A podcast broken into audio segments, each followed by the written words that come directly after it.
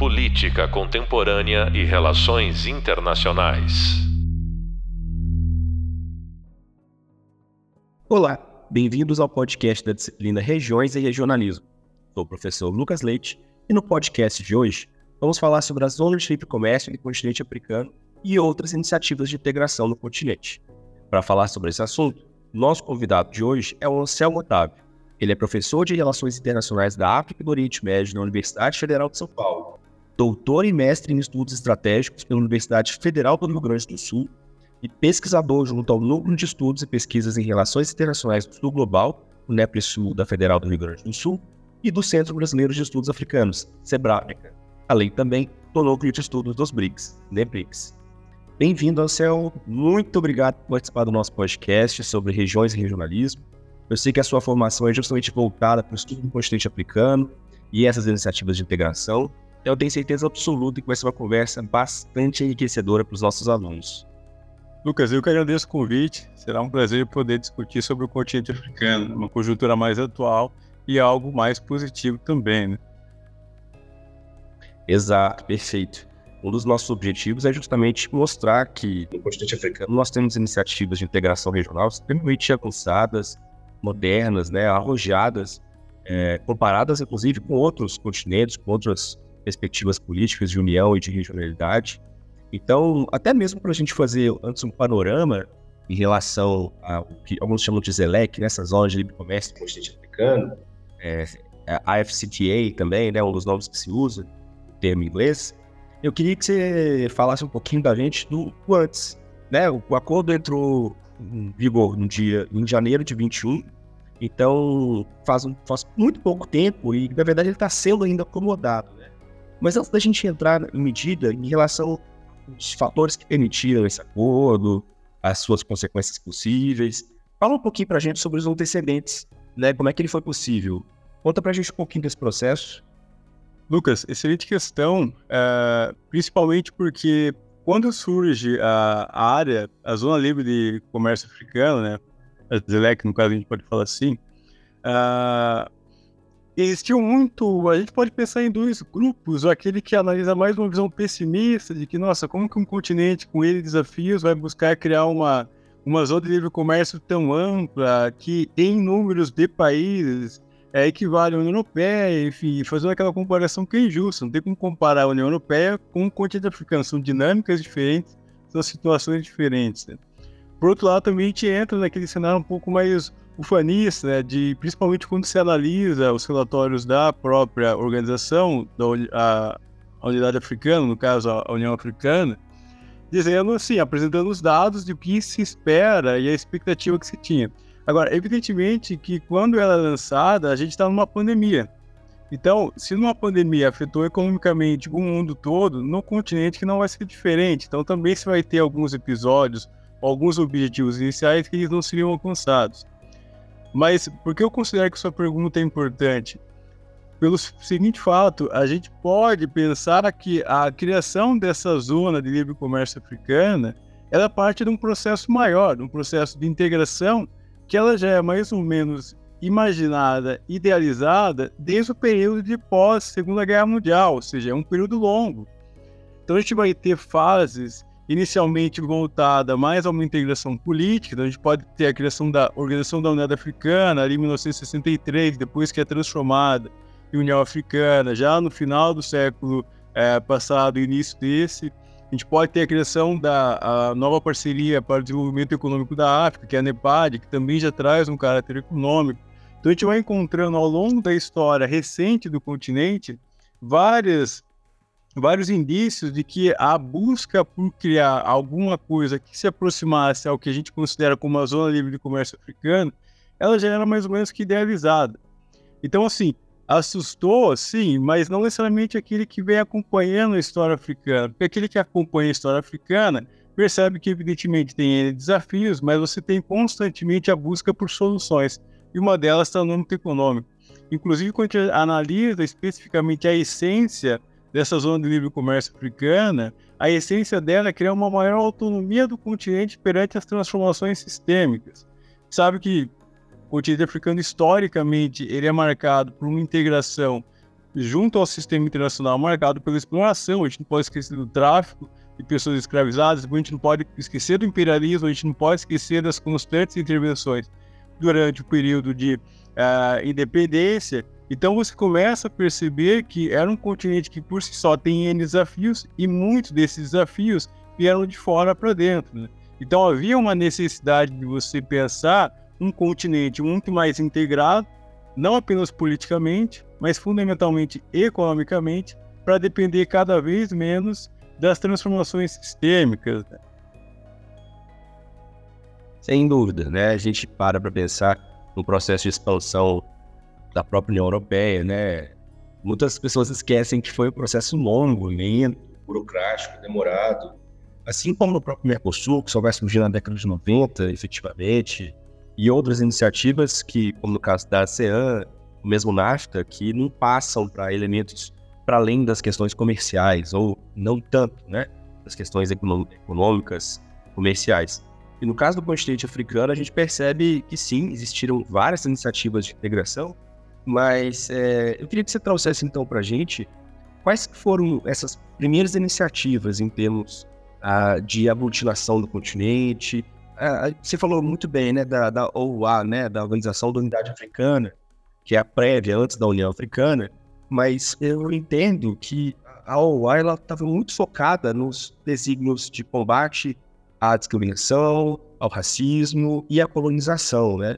Muito ligado, portanto, ao fim do jugo colonial, portanto, desse controle da opressão que existia ainda dos países europeus em relação aos países africanos, que vai durar durante muito tempo. A gente pode pensar que até a década de 90 nós ainda teremos países passando por um processo de descolonização. Então, é, isso acho que seria uma hipótese né, de se aventar.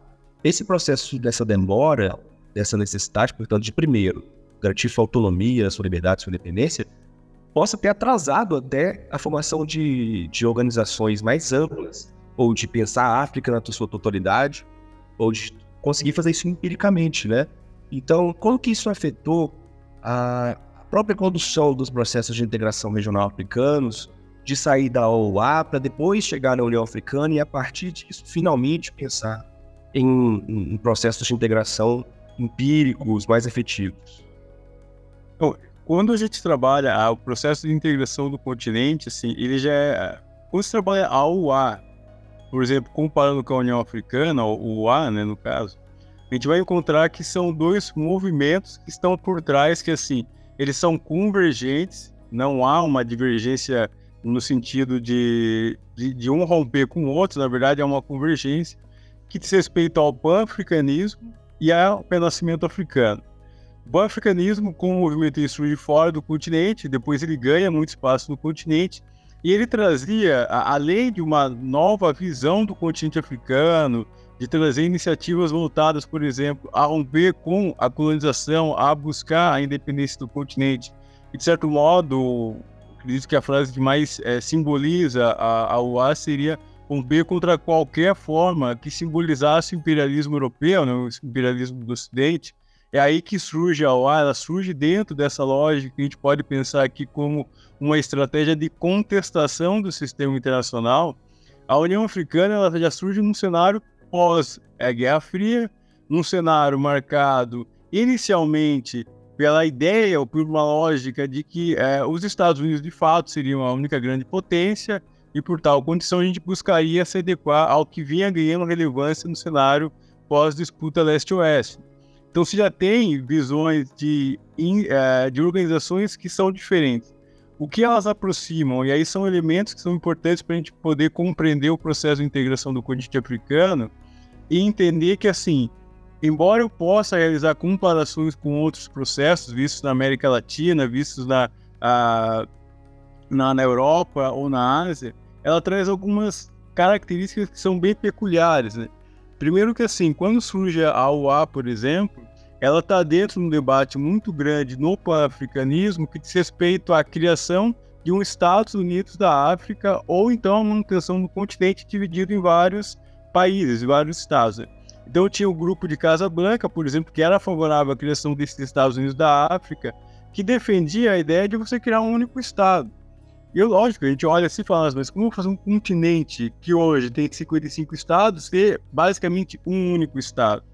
Mas a lógica que eles lançavam, e é uma lógica que vai ganhar relevância também na virada do século é, passado para o atual, era de que aquela divisão não foi feita por eles. Aquela divisão de territórios, que a gente sabe, quando se analisa o continente, basicamente você vai ter linhas retas traçando a divisão dos territórios, que foi voltado sempre em prol do colonizador, vamos dizer assim.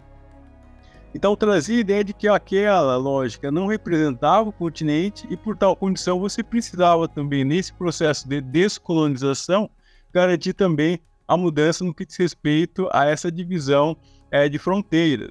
Até hoje, uma das grandes é, desafios do continente são algumas fronteiras. Né? Regiões fronteiriças são bem desafiadoras. A gente pode falar depois.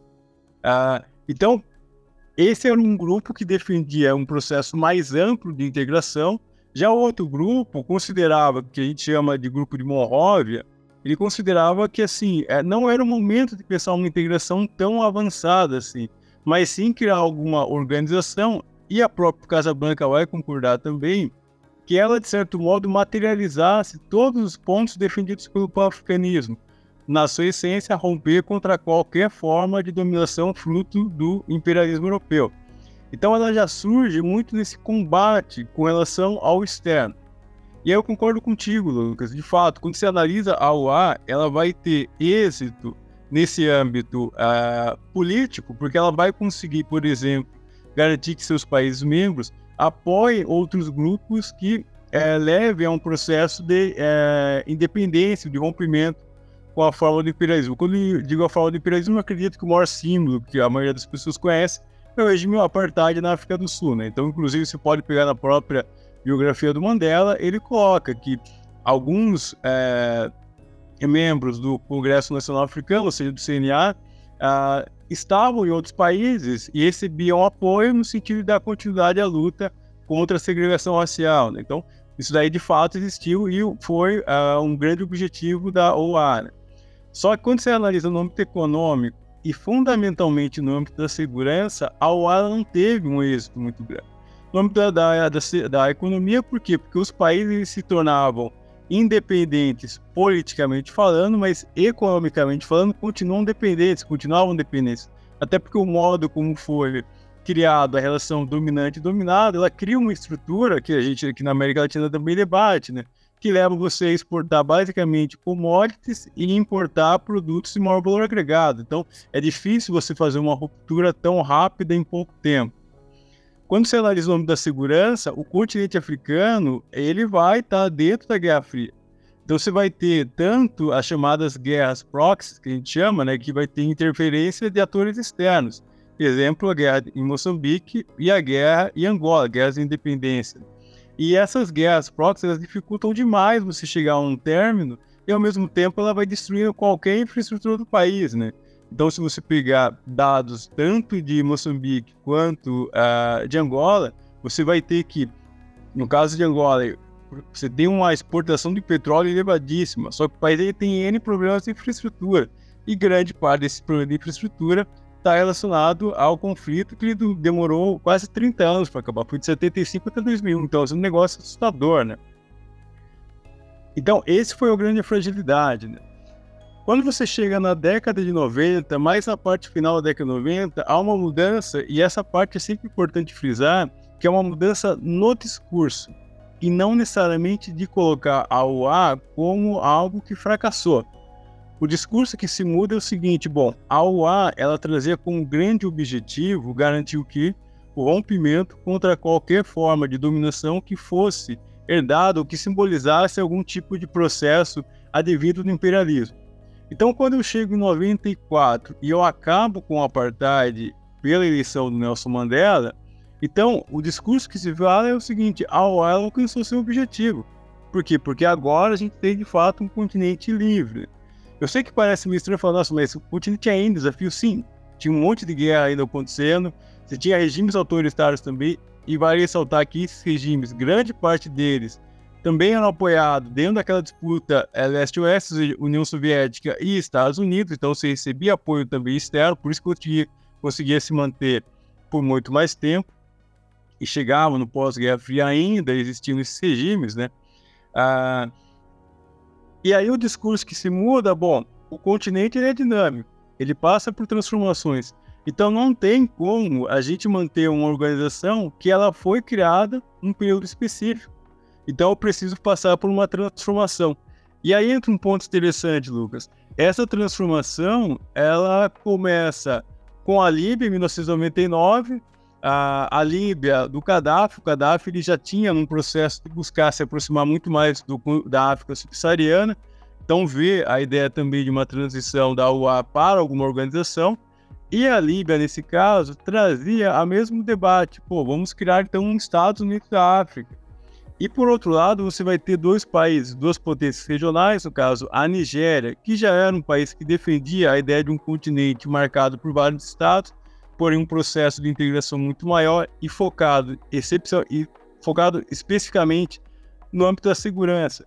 E não tem como esquecer, né? A Nigéria ela fica na África Ocidental. A África Ocidental, junto com o chifre da África, são duas regiões que elas são marcadas. Imagina você chegar no final dos anos 90, onde você já teve a, a guerra em Serra Leoa, você já teve a guerra na Libéria, você tem o Golfo da Guiné marcado e também pirataria. Então você está num cenário que você precisa de uma organização voltada a resolver questões de segurança do continente. E por outro lado, surge agora um país que durante todo o processo da Guerra Fria, ou seja, do processo da OA, ele foi isolado, que era a África do Sul. Só que agora é uma África do Sul muito mais focada na integração do continente, em buscar se tornar cada vez mais integrado no continente. E aí você tem a junção de Nigéria e África do Sul com a ideia de você criar uma nova organização que ela trouxesse alguns elementos da OA, ou seja, não haveria uma grande ruptura, mas sim um processo de transformação. Agora, por outro lado, se preocupando com desafios internos.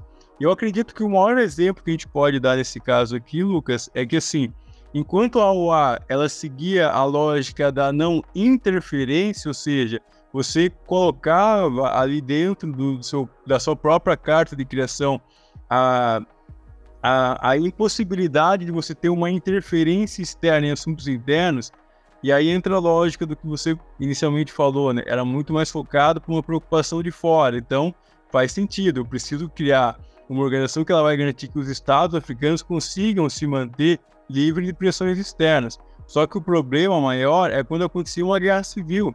A organização não podia intervir.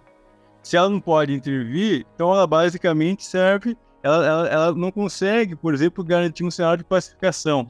Então a gente sai no cenário da não, in, é, da não interferência para a não indiferença, que é o, o grande mote que é, faz a União Africana se manter atuante, ou seja, não tem como ser indiferente em cenários ou situações que são marcadas por genocídio, crimes contra a humanidade, por crimes contra populações específicas. Então, você garante à própria União Africana a possibilidade dessa intervenção maior nos países no qual ah, os países são membros dela. Então, só recapitulando, né, quando a gente trabalha com o processo de integração do continente, ele, ele, não é um processo novo, ele sempre foi debatido e em alguns momentos ele ganhou um debate muito mais intenso. A gente pode analisar que a partir do, do início do, do século passado, mas especificamente ali num processo a partir da década de 40, 50, você já começa a ter movimentos dentro do pan-africanismo que eles vão debater a necessidade de se criar uma organização que ela trouxesse como principal objetivo é, materializar a ideia de que, para o continente ser livre, ele precisa romper contra qualquer forma de dominação herdada do imperialismo. Então, eu vou ter dois grupos ali, um deles é o grupo de Casablanca, e o grupo de Casablanca, ele defendia a ideia de você criar um Estados Unidos da África. É lógico que a gente olha assim e fala, nossa, mas como eu vou pensar num continente com um único Estado, né? é, soa meio, meio é, estranho, né? Ou então algo muito grandioso, mas a lógica que apresentava, ela fazia todo sentido. Aquela divisão do continente, que foi uma divisão basicamente com régua e caneta, né? se vocês repararem bem, a grande maioria dos países africanos, alguns até hoje têm problemas de, uh, de fronteiras, porque essas fronteiras elas foram artificiais, elas foram criadas a partir de uma lógica externa e não necessariamente uma demanda interna, né? Uh, então, aquela, aquela divisão, ela não atendeu em nenhum momento os interesses do continente. Ela sempre foi em prol dos países que dividiram o continente a partir da Conferência de Berlim. Então, você lançar a ideia de criar um Estados Unidos da África é a ideia de que, olha, para ter de fato um continente livre, ele precisa romper contra qualquer forma de dominação. E uma das formas de dominação foi dividir o continente em vários é, territórios que eram favoráveis ao dominador. Outro grupo, que era o grupo de Monroe, ele dizia o seguinte: é muito cedo ainda a gente pensar num processo tão avançado de integração, uma vez que o continente ainda está naquelas fases de processo de independência. Só a título de curiosidade, até a década de 60, até o início da década de 60, eu tinha um pouco mais de 10, 15 países independentes. Isso era muito pouco, né? Então, o que eles, os dois grupos concordaram é que, de fato, se precisava criar algum instrumento de âmbito continental que garantisse o quê? Que garantisse o processo é, acelerado de independência dos territórios que estavam lutando contra suas, suas antigas metrópoles, vamos dizer assim. É aí que surge a Organização da Unidade Africana, ou a OA. Né? A OA ela traz consigo uma essência bem contestatória. Ela contesta o sistema internacional, ela busca criar meios internos para garantir o que é um processo total de independência do continente. Se até 1960 tinha mais ou menos 15 estados, quando eu chego em 1980 eu já tenho 49 estados. Quase, a gente tem 55 hoje, né? Então a gente vai perceber que é, quase todos os estados haviam conseguido a independência. Então houve um apoio muito grande da Organização da Unidade Africana. Ah, quem tiver curiosidade, é só procurar algumas biografias do Nelson Mandela. O Nelson Mandela vai dizer também mesmo que é, dentro do processo de luta contra o apartheid, né, o movimento que era o CNA, o Congresso Nacional Africano, ele, alguns de seus membros, recebeu apoio de países uh, africanos, né, e não necessariamente, e conseguiu esse apoio fora para manter a luta contra o regime racista na África do Sul. Né. Agora, quando você tem esse êxito, você vai ter dois desafios que a OAA não conseguiu resolver. E é por uma questão de escopo, que daqui a pouco eu chego a explicar o porquê essa questão do escopo. Né? ela vai trabalhar no âmbito econômico ah, numa busca constantemente em criar uma independência econômica, só que não é possível porque o continente, a grande maioria, na verdade, a totalidade dos territórios africanos, eles, embora se tornem independentes, politicamente falando, eles continuam exportando commodities e comprando produtos de maior valor agregado. Ou seja, mantém ainda uma dependência muito grande. E aí, quando você vai ter a ascensão do neoliberalismo, esses países eles eram assim, tinham uma dependência muito grande, tanto da exportação do commodity, mas fundamentalmente também de recursos externos, principalmente de empréstimos, que leva a adotar uma política neoliberal que aqui na, na América Latina a gente chama de consenso de Washington, para o continente africano é chamado de relatório Berg, né, o Berg Report, que ele vai indicar que basicamente você deveria é, adotar políticas de Estado mínimo. Inclusive, naquele período foi sugerido que o próprio processo de integração africano ele era anacrônico ao mundo que se tornava cada vez mais globalizado, ou seja, era algo curioso, né? Porque eu estou falando ali da década de 80 e já na década de 90 eu vou ter uma União Europeia. Então, ou seja, por que, que para a Europa não era anacrônico, mas para a África era anacrônico? Então, fica aí também uma reflexão para a gente realizar. Né? Ah, e no âmbito fundamentalmente da segurança, que aí a situação foi muito mais complicada, porque durante a disputa leste-oeste, a gente não pode esquecer que o continente africano ele foi constantemente disputado por busca de espaço, evidentemente, tanto por União Soviética quanto pelos Estados Unidos. Né? E aí surgem as chamadas guerras proxies. Né? Essas guerras proxies elas garantiam, por exemplo, com que uma potência externa apoiasse um movimento X, outra externa um movimento Y, e aquela guerra ela se tornava interminável. Então, você vai ter Angola num cenário assim complicado, você vai ter uh, Moçambique num cenário complicado, você vai ter intervenção na República Democrática do Congo, que depois vira o Zaire, depois só na década de 90 volta a ser República Democrática do Congo, e acompanhando tudo isso daí, um processo difícil da OA conseguir lidar. E aí entra um ponto que eu acho interessante para a gente poder trabalhar, quando se dá na década de 90, e surgem movimentos no próprio continente africano em debater o processo e a necessidade de transição da OA para uma outra, uma outra organização. Né?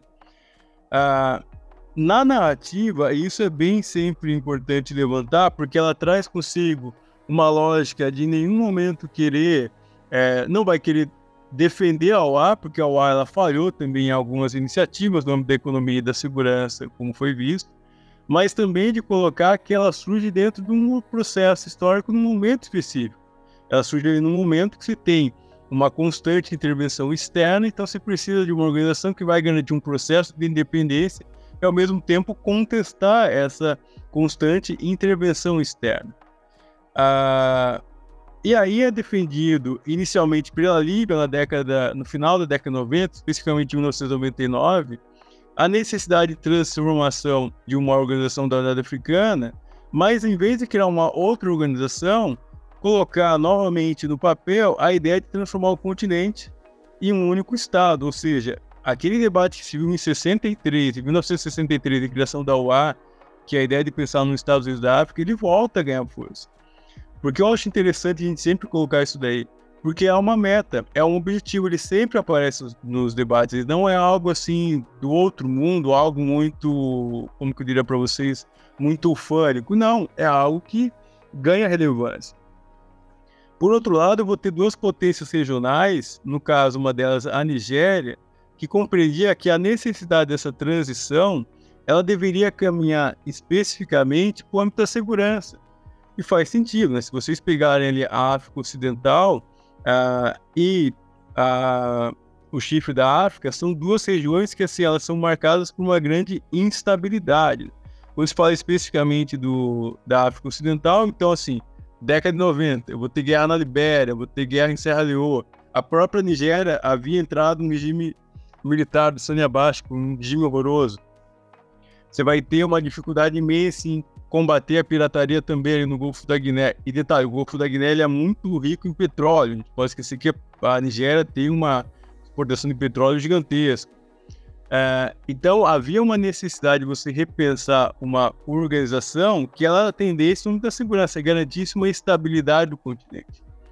E a outra potência regional, ela já era, desde a, do seu processo de independência, já surge como uma potência, Evidentemente que desde a, durante todo o período da Guerra Fria ela foi uma potência isolada e tem um motivo para ser isolada porque estava dentro de um regime racista, que era o regime apartheid, mas era uma África do Sul agora transformada, uma África do Sul pós-administração Mandela, que ficou uh, apenas uma gestão e tentou constantemente buscar ser mais atuante no continente africano, e quem estava à frente era o Thabo Mbeki, que é o segundo presidente pós-apartheid.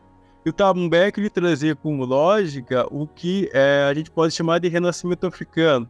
Embora não seja a criação dele, né, o renascimento africano como ideia já surge desde 1912 com Pixley K. Isaka, que é um dos criadores do CNA. Depois eu vou ter outros nomes que vão ganhar força e tentar demonstrar a ideia de uma África renascente. Né? O próprio Sheikh Anta Diop também é um nome importantíssimo no pan-africanismo o Nandi Azikiwe, que foi o primeiro presidente da Nigéria, Nigéria independente. Agora, o que um Beck lhe trazia é que assim, a gente precisa romper com o africanismo, que é aquela visão preconceituosa, simplista e horrorosa sobre o continente africano. E por outro lado, também a gente precisa apresentar uma África em transformação.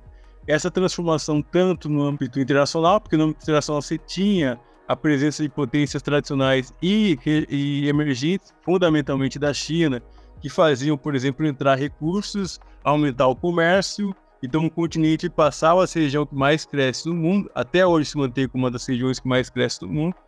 E, por outro lado, você tinha transformações no continente, transformações como diminuição do número de conflitos de média intensidade, até porque de alta intensidade nunca houve.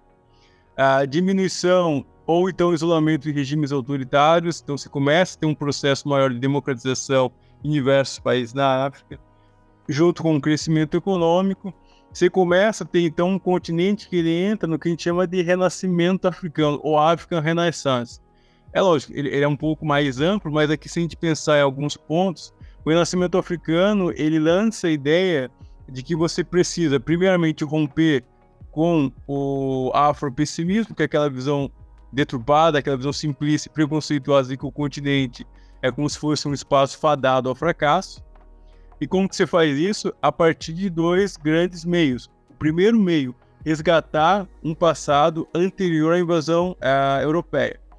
Esse passado é que alguns de vocês devem conhecer como a ideia de Sankofa, é você basicamente olhar para o passado, buscar nela soluções para reconstruir o futuro, né? Então, assim, não tem como eu ter um futuro se eu não conseguir romper com o afropessimismo. E para romper com o afropessimismo, eu preciso necessariamente buscar uma história de um continente que foi marcado por grandes civilizações, por grandes reinados, por uma importância muito grande a, de valorização da liberdade, enfim, tudo aquilo que o afropessimismo meio que varreu, né? E por outro lado, a ideia de uma integração. E aqui entra um ponto que é fundamental para nós. A integração no continente africano, ela surge a partir de uma lógica de solidariedade africana. Se eu via no período a, da Guerra Fria a OA ela criar meios para que garantisse com que seus países membros se solidarizassem com outros movimentos e garantissem um processo mais amplo de independência, Agora, a solidariedade era em prol de soluções africanas para os desafios africanos. É essa lógica, pessoal, que vai ganhar força no debate junto da África do Sul e a Nigéria de um lado, se contrapondo à Líbia, de que assim é preciso criar uma outra organização e essa organização que é chamada União Africana. Então a União Africana traz consigo a ideia de uma solidariedade africana para os desafios africanos a ideia de resgatar um passado. Então, quem tiver interesse em trabalhar com a União Africana vai perceber algumas iniciativas que são bem, é bem raras, se não, se não digo únicas de ser encontrada comparado com outros processos. Por exemplo, a ideia da criação dos é, Conselho dos Elders, né? o que seria um Conselho dos Anciões, no caso. É, Percebeu-se, assim, ao longo da história africana, que alguns indivíduos a, a, importância dele por ter lutado contra um processo de, de dominação europeia, ou então por ter sido muito atuante em processo de independência, a imagem dele não fica apenas ao país, ela perpassa a fronteira, ela usa o continente como um todo. Exemplo, Nelson Mandela. A gente fala de Nelson Mandela aqui no Brasil, o mundo inteiro fala de Nelson Mandela.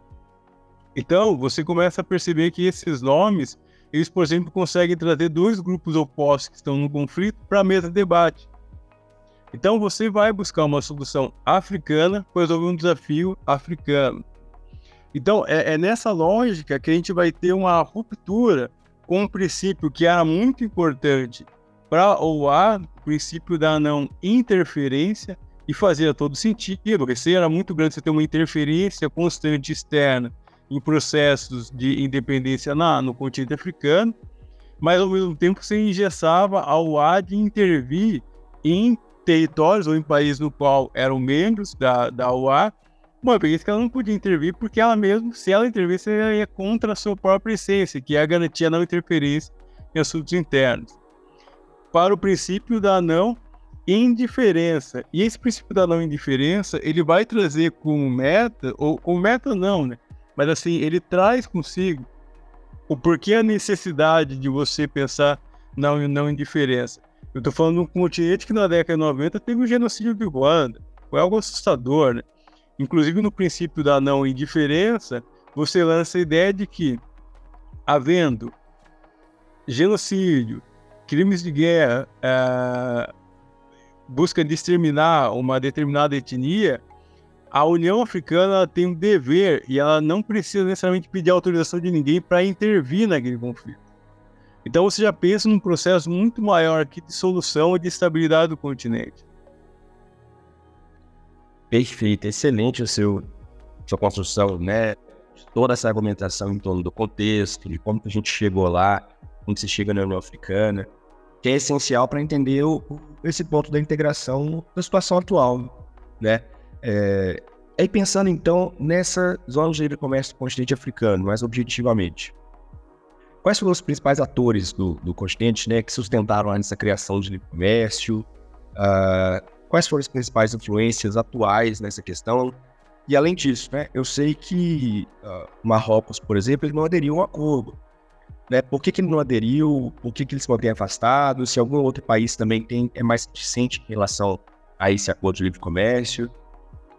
Perfeito. E assim, Lucas, eu vou aproveitar e dar continuidade a essa lógica, porque quando a gente analisa a, a própria questão da, enfim, dessa zona de livre comércio africana, uh, conforme falei no início da, da, da, conversa, né, ela é fruto especificamente de um processo que tem a União Africana no início, posteriormente eu vou ter, posteriormente não, paralelamente eu vou ter a NEPAT, que é a nova parceria econômica para o desenvolvimento africano, que são iniciativas que, assim, se vocês repararem bem, é como, imaginem assim, vamos fazer um, uma imagem de um grande quebra-cabeça. Então é cada peça que ela vai se encaixando, cujo objetivo final é a ideia de garantir um continente cada vez mais autônomo. Então eu tenho a União Africana com essa ideia de pacificar o continente, de aumentar o processo de integração é, continental. Eu vou ter a criação da NEPAD, a nova parceria econômica a, para a África. A ideia de parceria que é fundamental, porque essa lógica era de que é possível você ter acordo com as ex-potências eh, colonizadoras. No caso, a NEPAD ela traz a ideia de você criar uma parceria com as potências industrializadas para trazer recursos para o continente.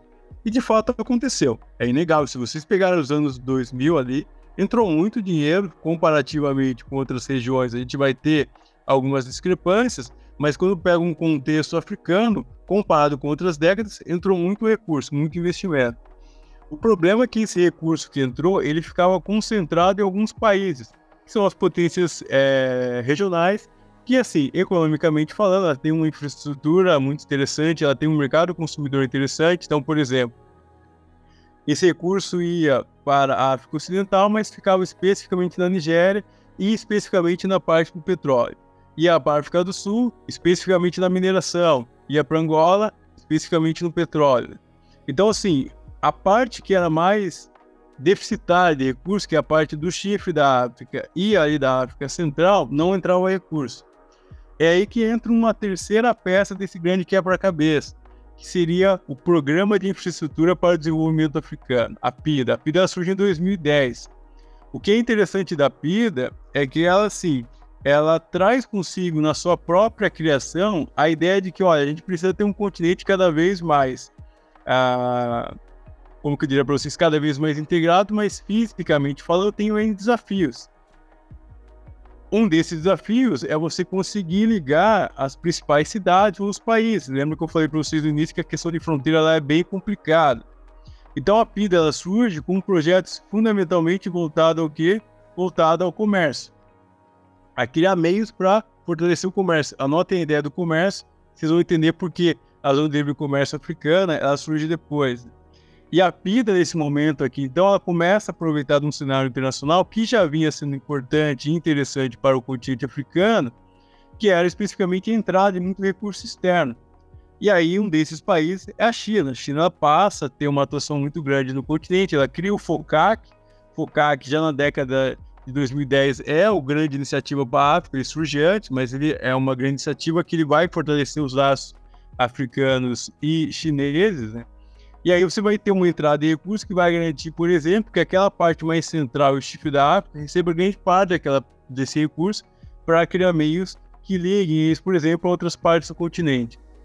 A partir da PIDA, eu vou ter a criação em 2015 do que a gente pode chamar de a grande iniciativa, que é a Agenda de 2063.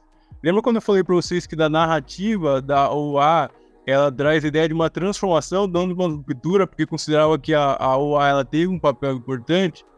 Em 1963 surge a OA, 2063, ou seja, daqui 100 anos de criação da OA, que é um plano maior. Então a OA está ainda dentro de uma lógica de um processo histórico que começou ali, que vai até 2063 ser marcado por grandes iniciativas para o continente. E a Agenda 2063 ela traz grandes objetivos. E um desses objetivos já começa a aparecer aqui a ideia de criar uma maior autonomia do continente africano. Essa maior autonomia do continente africano vai encontrar respaldo por alguns desafios que surgiram na década de 2000 e que até então não era muito debatida. O primeiro deles, não pode esquecer que é, eu vou ter a guerra com o terror, eu vou ter um aumento de recursos norte-americanos para a África, mas especificamente em segurança, e não necessariamente para romper desafios de economia ou desafios sanitários, por exemplo, do continente. Por outro lado, eu vou ter depois a questão da Primavera Árabe com a derrubada do Gaddafi na Líbia, e ao mesmo tempo, depois nenhum país toma uma solução para garantir uma estabilidade do país. Ou seja, aquela ideia de parceria caiu por água abaixo, né? já mostrou que não tinha. É aí que surge uma outra estratégia de você ter uma inserção internacional muito mais pragmática. Porque eu tenho as potências emergentes que estão atuando no continente, a China, inclusive, se torna o principal parceiro continental da África, o principal parceiro da África como um todo, né? E aí que você vai ter nessa dinâmica a criação de soluções voltadas ao que a maior autonomia do continente africano.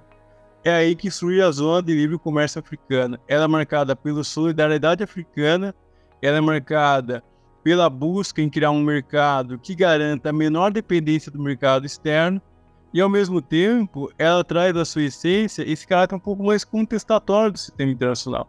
Não dá, não tem como você ser parceiro de quem não quer ter parceria. Seria mais ou menos essa lógica.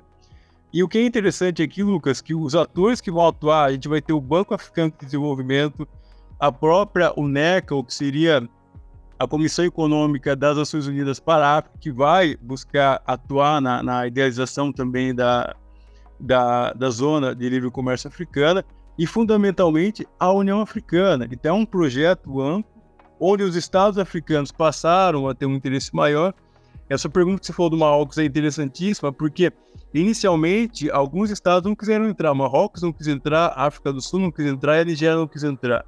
E a pergunta que se fez é: bom, como que um processo sem as grandes potências africanas vai conseguir avançar? Porque, novamente, ele não é um processo focado em potências protagonistas. Ele é um processo focado em estados que buscam soluções para o continente a partir da solidariedade africana. Né? Então, o que aconteceu?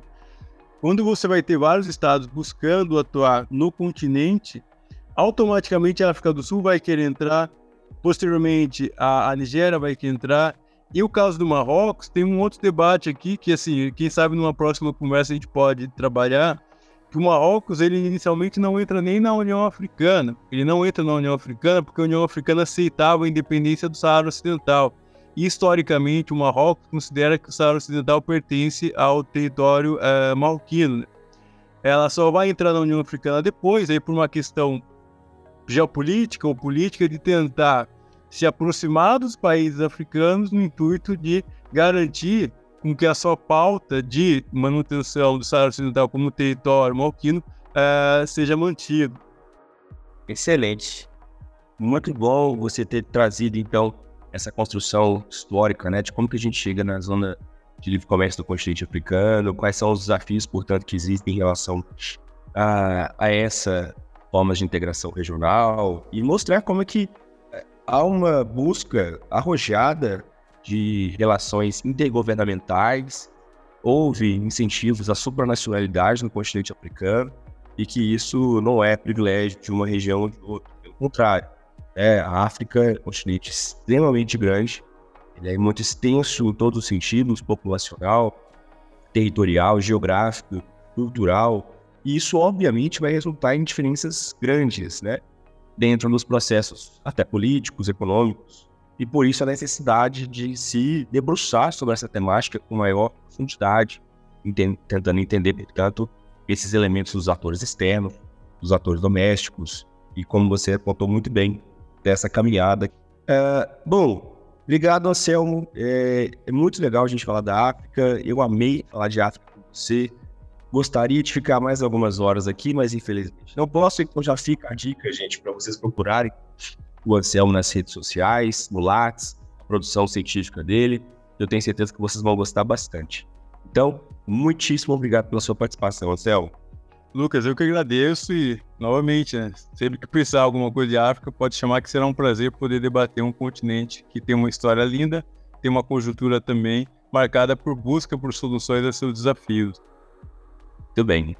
Você acabou de ouvir o podcast sobre regiões e regionalismo, professor Lucas Leite e o convidado, professor doutor Marcelo Otávio. Discutimos as aulas de comércio do continente africano, seus antecedentes e contexto, além de comentarmos sobre as iniciativas atuais de integração na África. Não se esqueça de seguir o material no Hub Visual e no Hub Leitura, a fim de garantir maior entendimento do conteúdo do curso. bons estudos. Política contemporânea e relações internacionais.